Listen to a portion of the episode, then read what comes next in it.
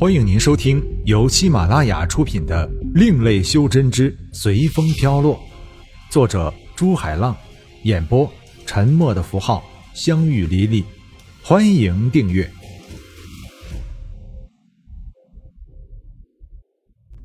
第八十五章：舍利无为。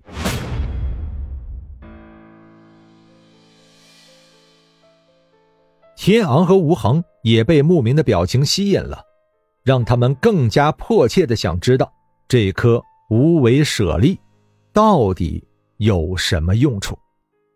无为舍利传说是一位修炼成正果的佛陀留下来的，他具体叫什么名字不知道，但是他的法号叫无为，所以留下舍利子就叫无为舍利。据说他飞升之前广善福德，飞升时修为高深，于是他涅盘后留下的舍利遗留着他一半的能量。当时修佛者都不知道这颗舍利有什么用处。后来有一个修佛者在守护舍利的时候，突然天劫来临。当时他以为没那么快就来天劫的，所以准备的法器并没有带在身上。谁知道，在他抵御天劫，以为自己要灰飞烟灭的时候，无为舍利却发出神光，帮他挡住了最后一道天劫。而且在心劫中，无为舍利还有稳定心神、不被心魔干扰的作用。所以，无为舍利就一下子出名了，也变成了佛门的至宝之一。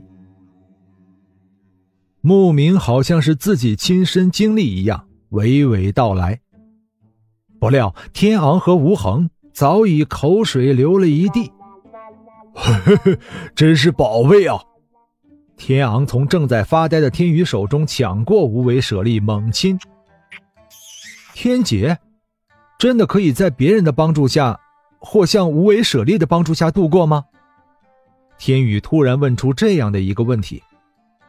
牧名点了点头，叹息道：“哎，现在不管是修真界还是别的几界，都有类似无为舍利的宝贝，所以现在的修炼反而变得不重要了。”一味的追求力量，这就是现在修炼的主要目的。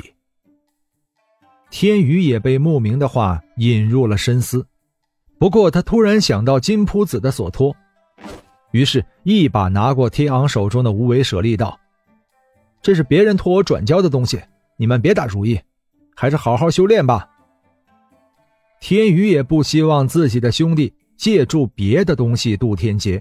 所以说道：“老大，你看。”天昂还没有说完，看到天宇眼睛一瞪，这是天宇发火的前兆，所以马上闭嘴。牧民看着天宇的举动，欣慰并赞赏的点了点头。老哥，你知道火云星在什么地方吗？天宇想起金铺子让自己带无为舍利去的星球就是火云星。所以问牧名道：“你，牧名原来准备说你不知道吗？你就是从火云星出来的。但是想到天宇已经转生，所以说道：离这里很远，你怎么会想到去那里？这颗舍利就是别人让我带去那里的。天宇指了指无为舍利道。”那我们现在就去那里？牧名问道。好吧，反正没事就去那里看看吧。天宇一句话就决定了下面几个人的行程。他哪管天昂和吴恒什么想法，只知道他们现在正站在旁边激烈的讨论着自己以后渡劫的时候一定要找个像无为舍利这样的法宝帮忙啊什么的。一行人在雾里向传送阵的方向摸索，有牧明在，前面有仙灵之气，大面积开路，走起来就方便多了。天宇在想着刚才牧明说的话，而天昂和吴恒依然在激烈的讨论着。到了，牧明回头说道：“你们有仙石。”突然，感觉有股很大的拉扯力，好像想把自己拉到某个地方。牧民一下就想到了是怎么回事，这是马上要飞升的迹象。不过他被封魂面具里的能量束缚着，照说应该不会出现这样的情况。等他把仙灵之气集中在双眼的时候，才发现自己的身上根本没有束缚的能量。难道？牧名马上想到，在大殿里，天宇身上冒出涅槃佛火。这么说，我身上的束缚被佛火焚化了。想到这里，牧名心中一阵高兴。毕竟脱离封魂面具是他一直以来努力的目标，现在能脱离，当然高兴了。不过他马上想到，自己飞升了，留下天宇有点担心。兄弟，我要飞升了，牧明道。以后，还没说完，牧明又感觉到一股拉扯力。他马上拿出虎视刀和一个圆盘状的法器，道：“这是星图，这把是我练的。”一道白色的光柱从空中降下来，刺目的光芒照得天宇他们一下子睁不开眼睛。光柱把牧明罩在里面，然后里面的牧明开始慢慢的向天际飞去。他的手不停挥着，却没有一句话传来，可能是太兴奋了吧。修炼的人一生都在追寻这一刻的到来，牧明又何曾能免掉？老哥，我会去找你的。天昂和吴恒对着飞升的牧明大声喊道，而天宇没有喊，只是对着天空挥动他的双手。直到牧明和光柱在天边消失了，才停了下来。走吧。天宇感到有泪水在自己的眼边流动，但那是高兴的泪光。天宇走过去，捡起牧明留下的星图和虎视刀，他把自己的神识沉浸在星图里面，马上一个微型的宇宙出现在天宇的脑海。里面的所有东西都被标明着，而天宇所在的星球却显示出了红色，有点像现在的立体定位仪。天宇寻找到了表示火云星的球体，马上有一条绿色的连线把天宇所在的星球和火云星连在一起。天宇没有注意到这根线其实就是去火云星的路，只是随便比对了方向。然后调整了传送阵的方向，白光一闪，天宇他们消失在传送阵里。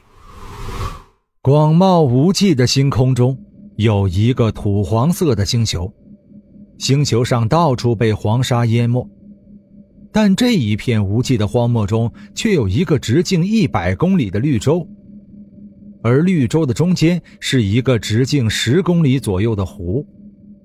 站在空中可以看见绿洲中有着密密麻麻的人群，从湖中打了水后，再经过四十里的路途背到绿洲的边缘，然后撒向那些马上要被沙漠吞食的小草。就这样，每天都有人在不停地重复着这样的工作，但是他们的劳动好像是徒劳的。沙漠依然在吞食着草原，在吞食着绿洲。如果仔细看的话，你会发现，那些背水的人，无论男女，无论老少，都是光着身子的，而且他们的不远处站着几个手拿鞭子、穿着绿色长袍的人，不时的给那些路过的背水者挤鞭子。湖的中间，是一个不小的岛屿，岛上的土地几乎被一座雄伟的宫殿占据了。宫殿的大门左边有一个大型的传送阵，此时传送阵中光芒一闪，天宇他们三个出现在传送阵中，也出现在这个星球上唯一的建筑面前。哇，老大，这是谁的地方啊？这么气派！吴恒看着面前的宫殿，两眼放着光芒，而口水却不自觉的流了下来。邪神殿。天宇看着大门上的牌匾，念了出来：“邪神，好像没有听过呀。”又来了三个奴隶，小三就交给你了。大殿里走出来一个穿着红衣和一个穿着绿衣的人。只见穿着绿衣的人对着穿红衣的人点头哈腰的道：“您老就放心吧，交给小三就可以了。”目送着穿红衣的人回去后，那个叫小三的人走过来道：“你们是外来的修真者吧？”天宇看到他看自己这些人的眼光尽是怜悯的神色，于是问道：“是的，这里是……哎，你们看看，现在还能催动真元吗？”叫小三的人叹息了一声道：“听了小三的话。”天宇他们惊恐的发现，自己的真元被一股神秘的力量压制在丹田的元婴里面，不解道：“这是怎么回事？”小三对着天空叹息了一声道：“先跟我来吧，路上跟你们说，如果晚了，等下你们就要挨鞭子了。”说着，带着天宇向湖边停泊着的小木船走去。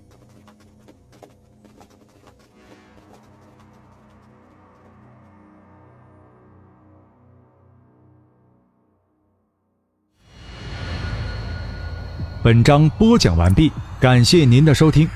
如果您喜欢的话，欢迎订阅专辑，下集更精彩。